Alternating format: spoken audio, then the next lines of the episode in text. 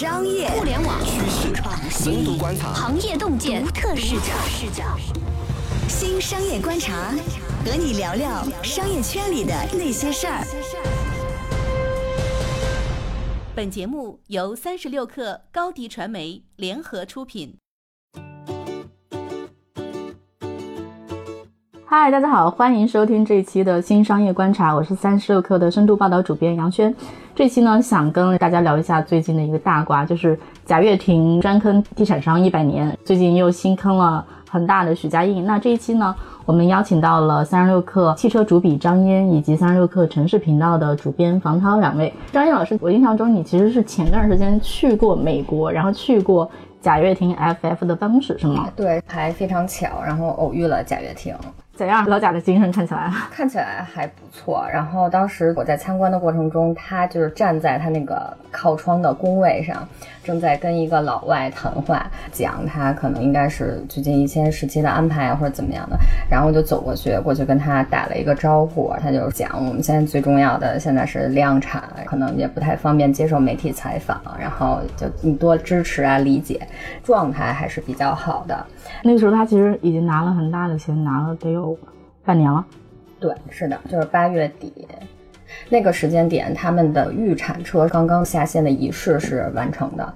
然后在同期，我在美国听说有一批他们的潜在的车主是去到美国看了那个车的。听说首批买 FF 的车主里有很多那种温州富商。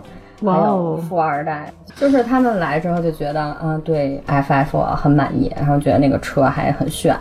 听说还有一个年轻的温州富二代和贾跃亭自拍上传的图片。啊，这样，那你去看当时 FF 美国那边的，大家这个看起来工作状况怎么样呢？看起来工作状态非常好。首先是精神面貌，大家感觉都挺愉快的，在工位上就在工作。如果要是就是走路碰到了同事，都会很热情的打招呼那种。每个人都带着工牌，大部分的工位上都是有个人物品的，有一些是空着的。然后当时有他们的陪同人员跟我介绍说，那些是工程师的位子，他们就可能忙着做那个量产的一些工作，然后是在工厂里。就看着是一家正常公司的样子，完全不是大家那个我们国内吃瓜群众脑海里脑补的一个对对对皮包公司的样子，对对，完全不是。这个也其实还挺出乎我意料的，就是有两栋楼，还有边上一栋楼的一整层都是他们的。那其实就是说，当时你去遇见贾跃亭的时候，FF 应该进展还比较顺利。对，那个时间段应该还是可以的。但是那一会儿，应该他们已经，呃，跟国内这边就是恒大这边应该是有一些摩擦了，因为大概在七月份的时候，呃，恒大法拉第中国就是已经建好了嘛，就是揭牌仪式已经进行了，在那个时间段，他们应该已经签完那个补充协议，就是说要再投七亿美金，然后关于这种控制权的争夺，应该已经有了。嗯嗯，对，七月份的时候，我是去参加了那个 FF 中国那个揭牌仪式，都在现场啊，都在现场，然后嗅到了一点味道。我们的文章当时也写的是，可能这个控制权的争夺在将来会去发酵。你们当时嗅到的味道是什么？当时恒大内部的人跟我们说，就是将来在中国的发生只有恒大 FF，没有贾跃亭 FF 了。哇，那就是说恒大要把这东西一把夺过来的，这个意图已经很明显了。对对。啊，那怪不得老贾说恒大控制欲非常强，说的是真的哦。嗯，应该是真的。从业务布局来说是这样的，恒大现在把高科技这块的布局，它叫做恒大战略性的一个投资。所以说将来这块它可能会定义成一个非地产的一个主营业务。说说这块的话，如果你是你自己企业的主营业务，如果你没有控制权，那纯粹是一个财务投资的角色。我觉得恒大其实脑洞也挺大的，他从一个卖房子的。变成了说我要做车，而且是做新能源车，这个许家印老板这个脑洞挺大呀。呃，这个步子跨的有点大，呃，包括他原来去做足球，还是做呃水务这一块儿。所以说恒大的动作就是，呃，刚才跟张云老师在讨论的时候，我们觉得他的步子很大，有时候会比较出乎大家的意料。他的做法呢，就是其实是一个资本推动型的一个做法，所以就是砸钱，然后求速度，快速的上来，就是我有钱，我可以买人、买地，然后买其他生产要素，就是土豪 style 是吗？是的，我就觉得现在一个趋势就是从互联网造车之后开始，就是新能源车成为风口了。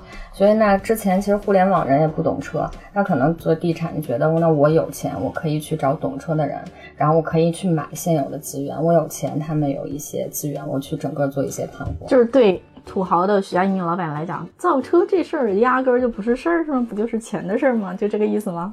还有包括就是华夏幸福什么，他们也在车这边。天哪，还有华夏幸福！天哪，你们地产行业幺蛾子多呀？呃。地产行业是这样，地产行业的转型压力其实比较大。呃，现在，呃，有人觉得是地产房子现在不太好卖，觉得是呃地产的去库存的压力比较大。其实实际上呢，现在去库存的压力已经没那么大了，去库存呃去杠杆基本上已经到一个稳定阶段了。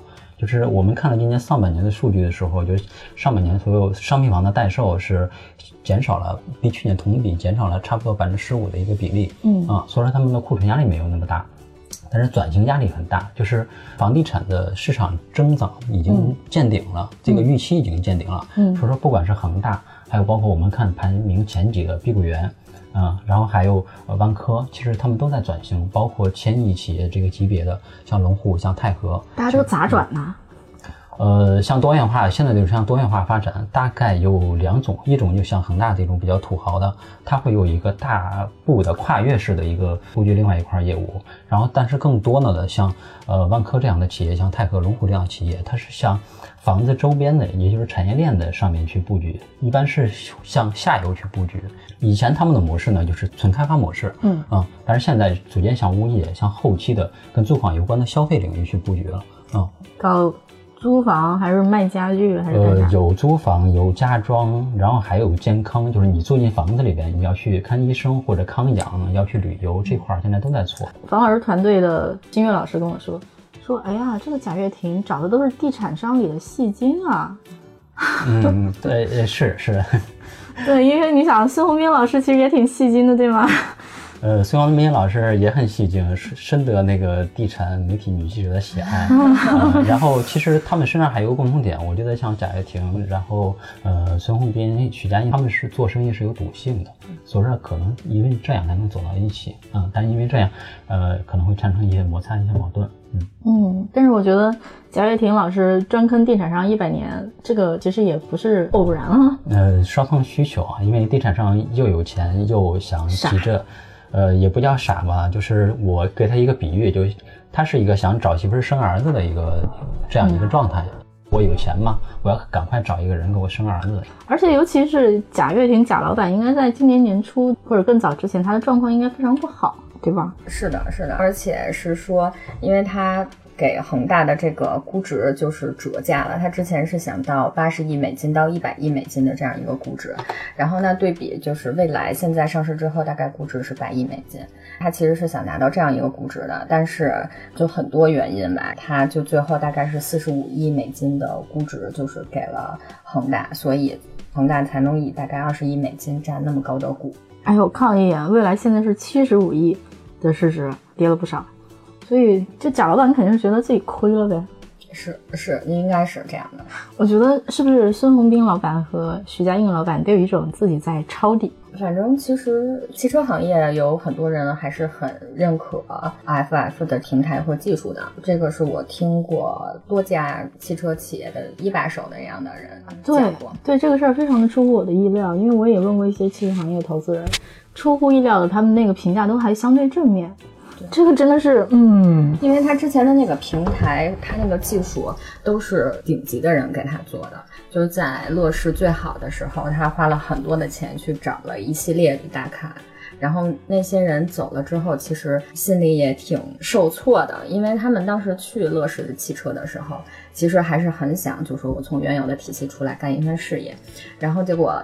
贾跃亭因为一些债务的问题倒掉之后，贾跃亭被打上了骗子的标签。然后他们是一群给骗子打过工的人，他们其实，在之前那些就是行业里都是很有威望的人，所以他们的心理上是是很有落差的，就是职业生涯上的污点。呃，对，然后甚至还有，就据我所知，还有人就是大病一场那样。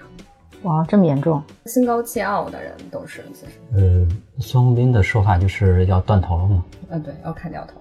嗯，那其实也就是说，贾老板就是他把其他盘子都甩了，就把 FF 薅过去。我猜哈，贾老板是不是自己心里也清楚，FF 可能的确是他们比较好的一块资产。嗯，就之前他还是觉得造汽车是有前途的，而且当时他在汽车这个整个布局是几块儿，包括乐视汽车，他还有一个低端的品牌，然后那个低端的品牌现在独立出去了，然后嗯，超级豪华那边就是 FF，他就是在美国建的这个资产，但是当时他把一部分资产拿到美国去了，也不排除他可能当时就准备好了后路。好的，稍事休息一下，我们马上回来。贾跃亭为什么要和恒大分道扬镳？为什么偏偏总是地产大佬会接盘贾跃亭的业务呢？欢迎继续收听《新商业观察》。好的，欢迎继续收听《新商业观察》。这期呢，我们聊的是贾跃亭和恒大。哎，那其实我觉得还比较好奇的一点是说，他们之前签的协议，就恒大钱分三笔给，第一期是八亿美元。对。这八亿美元花的现在花完了，这个花钱速度在汽车行业或者说新造车这件事情上正常吗？它这个八亿美元里面，其中据我了解，大概有一亿多是，就最起码一亿是用于还之前供应商的钱，因为它其实整个来讲大概三四年吧，就是它就是还是会有一些前期开发费用，包括供应商的一些预付的垫款啊，包括工厂的这种开发费用，然后之前它的财务状况一直不好，它应该这些钱是欠着的。然后现在有钱了，他可能就贾跃亭为了后续的这些工作和开发，肯定首先要偿还一些供应商的费用。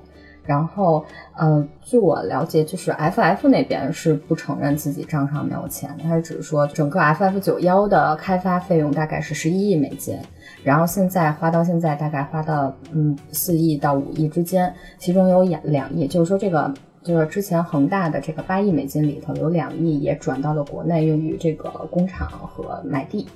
哦，就是恒大那块在做的，比如说国内建厂什么的。呃，对，国内建厂是恒大在国内规划了五大块的一个基地啊，目前是广东那块有个算一个华南，呃，将来会在呃东南西北中是五个基地，五个大的基地。哇，这个布局很大呀！我们能看到的感觉到是恒大确实想有这个。砸很大一笔钱来造车的，嗯，这布局好奇怪，难道不应该是说，我既然是要造车，我就集中在一个产业集群的那个密集的地方，我建个厂，这样的话，我调所有的零配件都很方便。他们分散在全国五个地方，这个 这思路，他之前好像是二零二五年吧，要到五百万辆，所以他一个基地肯定是。也就百万产能顶到天了，哦，肯定都到不了，所以他想说，一个基地的产能是有限的，就是心大步子更大。哎，是，不愧是土豪的做派啊！他为了把这车能卖掉，他还买了一个经销商集团，叫广汇，之前已经是国内就是前三的一个经销商集团。我的天哪，这个真是大手笔啊！哎呀。哎呀，就是有钱。嗯，他的步子很快。当时翟婷在香港提起呃重产之后，我们还开了一个玩笑，就是恒大在国内其实已经把国内的路径已经都打通了，包括建厂，然后包括经销商这个这个路径都打通了。但是忽然发现，呃，贾跃亭是拿着车的啊。贾跃亭提出这个重产之后，如果恒大输掉呢，就是面临一个我的经销渠道已经不不完整了，但是我车没了啊，我卖什么呢？嗯，哎呀，感觉顿时傻在了当场。这个事儿发生了之后，他们应该还是很生气的。嗯，现在状态也相对比较被动。你说恒大很生气？呃，恒大很生气。对，恒大官方表示是他们已经找了国际顶尖的律师来处理这件事儿。嗯，我特别好奇，就这件事儿里面究竟是谁坑了谁？其实恒大这件事儿，具体这个付款达到什么样的条件，双方都没有说这个条件是什么。FF 那块的说辞是，呃，已经达到条件了，但是恒大没有付款。恒大的说辞是没有达到条件，所以说我们没有付款。如果说这个生产的进度达到条件的话，我们还会继续再付款。啊，这只是一个双方的说辞，所以说我们不太能看得清楚双方到底是谁坑了谁。啊，但是在第一个被坑的地产商，就是融创这块的话，其实。呃，没有那么严重的说是贾跃亭坑了融创，其实它可能是一个双输的局面，但是融创也不是说完全把一百五十亿打了水漂，其实它有呃之前有乐视的生产基地，那块地在当时双方签了合作协议之后，很快融创的团队就进驻去开发了，那块地还是挺大的啊，因为可能这块把它叫做一个保底资产。九月份的时候，融创还把呃乐视智新啊、乐视影业的一部分股份给收掉了。也就是说，现在融创在乐视这一块里边其实是大股东了，他已经把这块控制了。因为呃，融创之前是想去做文娱的一个 IP 的啊，他是看上了乐视它这个 IP 大屏的一个生态啊，所以说他其实是拿到了一块业务。究竟往后去怎么去做这块的财务报表的账是怎么算？可能我要看将来的一个长期的投资，因为它不是一个短期的呃财务投资或者炒股的一个行为。嗯，当年做过一个报道，就是说，那中间有一个细节，我们听挺重要的关键人士说，其实贾跃亭当时也不知道那个乐视究竟欠了多少钱。嗯，然后钱就是孙宏斌在进去的时候。他们只是猫猫估了一下，然后最后实际上把账算出来，远远的大于孙宏斌的想象，关联交易特别多。对，所以就是说乐视是一笔糊涂账。我觉得可能他们当年那个事儿是这样的，最后究竟谁吃亏谁不吃亏啊？这个我们现在可能，比如像房老师说的，最后可能孙斌算算其实也不吃亏，但至少在当时的时候是有一个管理混乱，然后让新进来的人感到非常 surprised。这么一个状况，而且我觉得老贾可能就是那种满分戏精。老贾可能他自己在管理上或者在很多事情上，他他不是那么一个非常严谨的、非常现代和职业的一个人。他很可能会觉得说各种操作都是 OK 的。因为我想起一个事情，我记得以前是有汽车记者讲过，说被乐视邀请去看他们的新车发布，最后临时说不好意思，这车没了，因为在路上撞了还是怎么地，然后就没有这东西，他们就会觉得说这事儿。应该是出了什么幺蛾子吧，不太可能说，好家伙，我在最后临了过来的路上真的出了一个车祸，很有可能是说我这车出不来，那我已经把媒体请过来了，我最后只能给一个说辞。我觉得这可能是贾跃亭的风格，所以就是说现在你看这个争端集中在说他们双方约定那个条件究竟达成没达成，那这个东西是不是也是可操作的？当然我这是我非常阴谋论的想法。这个估计最后是到时候香港那个仲裁那边会去判吧。我今天看有报道说最快十四天可能会出，但是这可能是按一般流程。我估计他们这个应该可能也许没有那么快，应该双方都会递交很多的材料。材料，有猜过吗？说他们的协议是关于什么？他们协议应该就是关于量产的这种。或者和车型的这种研发，然后这一系列的东西，但是呢，它可能有一些指标或者是量化的不是那么明确，可能有一些东西是主观上的东西判断，所以才导致了一些。问题。之前就是外界去传，然后但是两方都没有证实过，就说是关于量产的这个问题，明年第一季度。是 FF 那边没有特别明确的讲过说有这么一样一条条款，但是恒大这边看一些报道，应该是说暗示过或者是怎么样有过这样的一些东西，但是其实离明年第一季度还有一段时间，那现在争执的肯定是一些就是在现阶段就是关于他们那个补充协议里有一些东西。对量产的时间，其实之前有两个版本，一个是一八年年底，一个是明年，呃，第一季度。然后在恒大那个 FF 中国的发布会上，恒大说的是明年第一季度，然后达到这个量产的标准。当时预期大概是在二月份。这个二月份好像整个新造车行业里面，能够在明年二月份量产的公司其实没有几家。现在就还是头部的这几家，未来啊、小鹏和威马。嗯，现在是在这种量产和小批量交付的这种阶段。嗯，然后它那款 FF 九幺是一个超豪华嘛，当时大家可能就估测，比如说是大概两百万人民币一一辆，所以它其实也不会是一辆特大批量的车，可能也就是一年大概几千辆这种。然后还要看他的订单的情况，因为他之前有一些订了之后又退掉的，因为迟迟交不了车。好的，稍事休息一下，我们马上回来。法拉第未来的造车水平到底是什么样的？如果贾跃亭和许家印成功分手，对国内的新能源汽车格局会有些什么影响呢？欢迎继续收听《新商业观察》。好的，欢迎继续收听《新商业观察》。这期呢，我们聊的是贾跃亭和恒大。哎，张岩老师，那就比如说以你的观察，像 FF。他们的水准跟现在这批新的公司，比如说像蔚来呀、威马呀，比起来怎么样？就是因为他们产品不是一个级别的，嗯，所以其实哎，蔚来当时不是也做过超跑吗？对，但是它那个跟 FF 九幺不一样，FF 九幺是一辆家用的那种超豪华 SUV，蔚来当时做的那款车是一个赛道的跑车，嗯。所以其实还是不太一样，但是技术上，就是说技术上的先进性和这种前瞻性的话，FF 九幺是非常好的。但是要考虑这种成本嘛，因为就是定价不一样的这种成本控制和这种搭载的技术，其实就是未来做的也还不错。什么叫做技术上的先进性和前瞻性做得很好？它里面当时规划是有一些很多就是自动驾驶啊，L 四级别的这种。哇哦，对，然后是是这样，但是它其实这个。技术具体是什么样子？现在操作的情况是怎样的？还没有人清楚。但是，一旦当你说 L 四，我的心情就是这玩意儿它也不能自己弄啊，它它它得找个供应商啊。对，所以有包括是什么雷达呀、摄像头啊这些，还有包括里面的这种智能的这些东西、智能化的东西。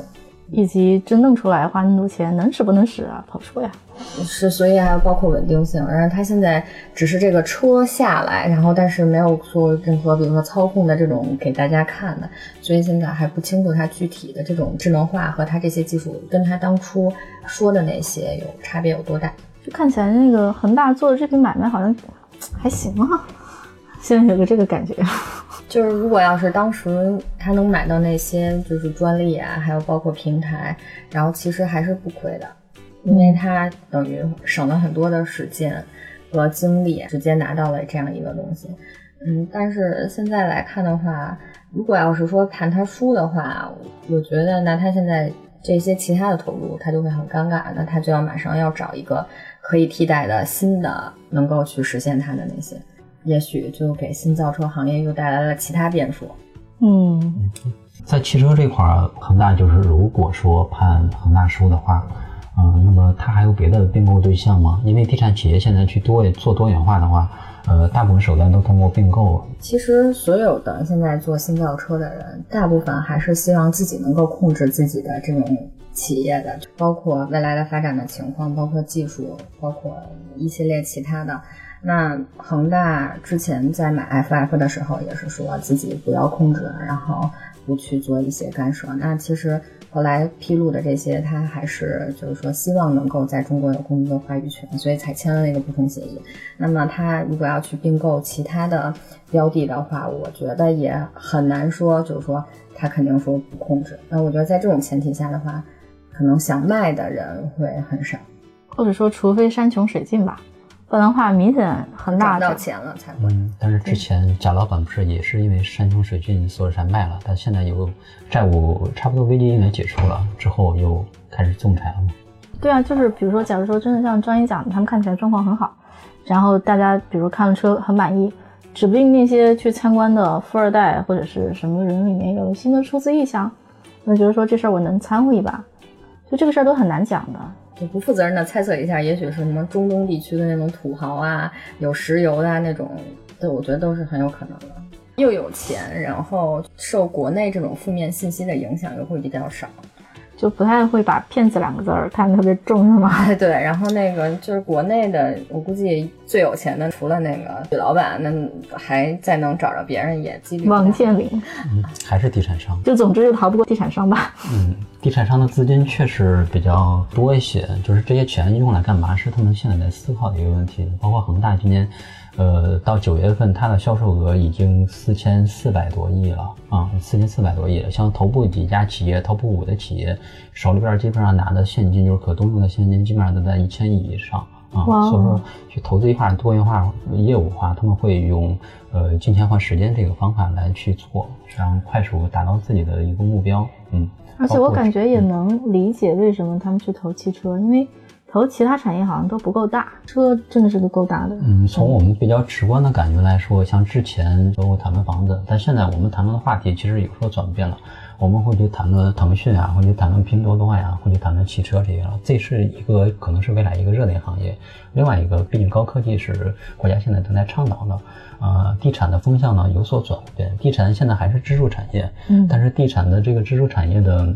定位现在已经有所改变了。以前是，呃，去提倡大力发展的一个支柱产业，但是现在地产是一个要去稳定的，嗯，让房价不太上涨，然后投资也不太疯狂的一个支柱产业，所以说它是一个不太能快速发展的一个行业了，嗯。但是其实汽车领域这些年也是遭受一些挑战的，尤其出行这个方面。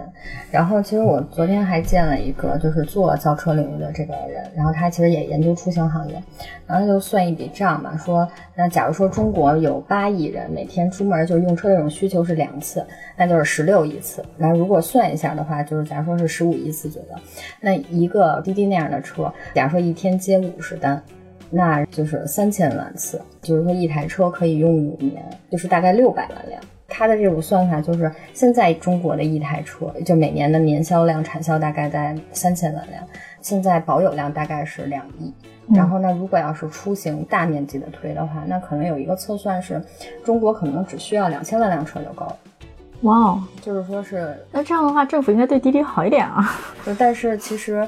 各地的政府都是需要来汽车来解决就业问题，然后解决税收。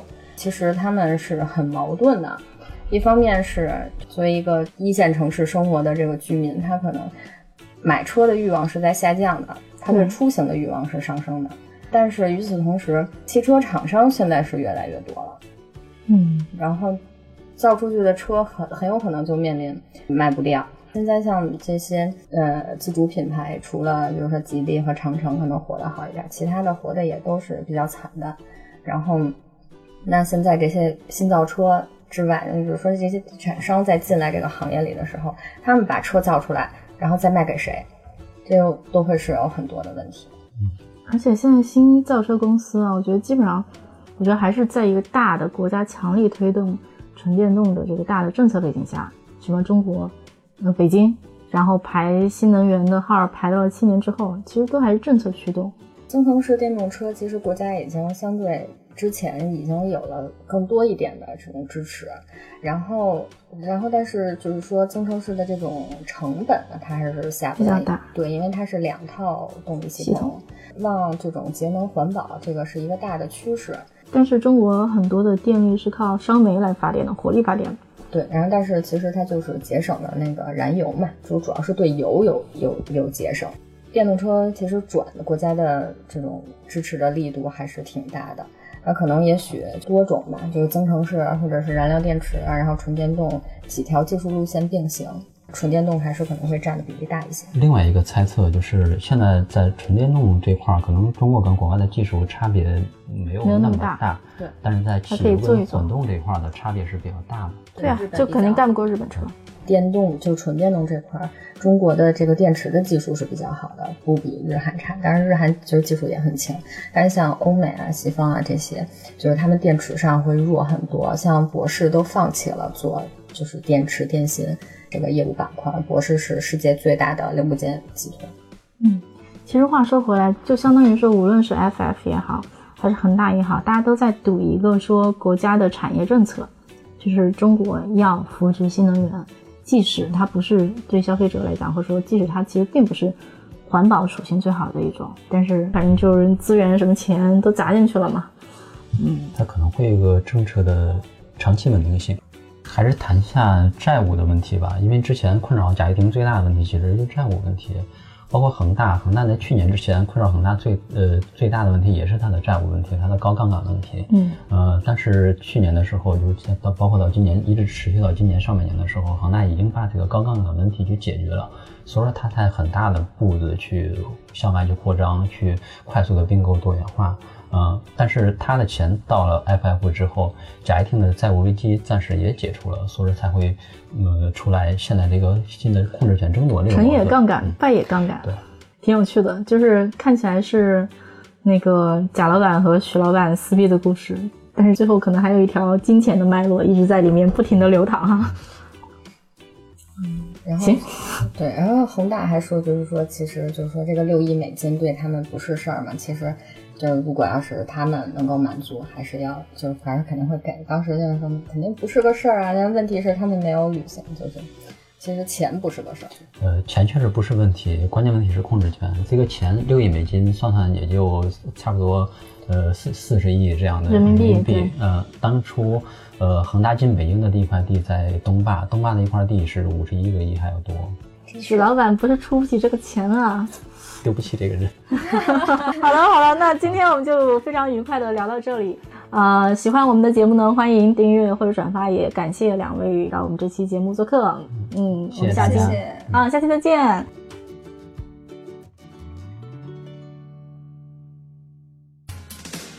欢迎下载三十六课 APP，一网打尽商业大事件与科技新鲜事儿。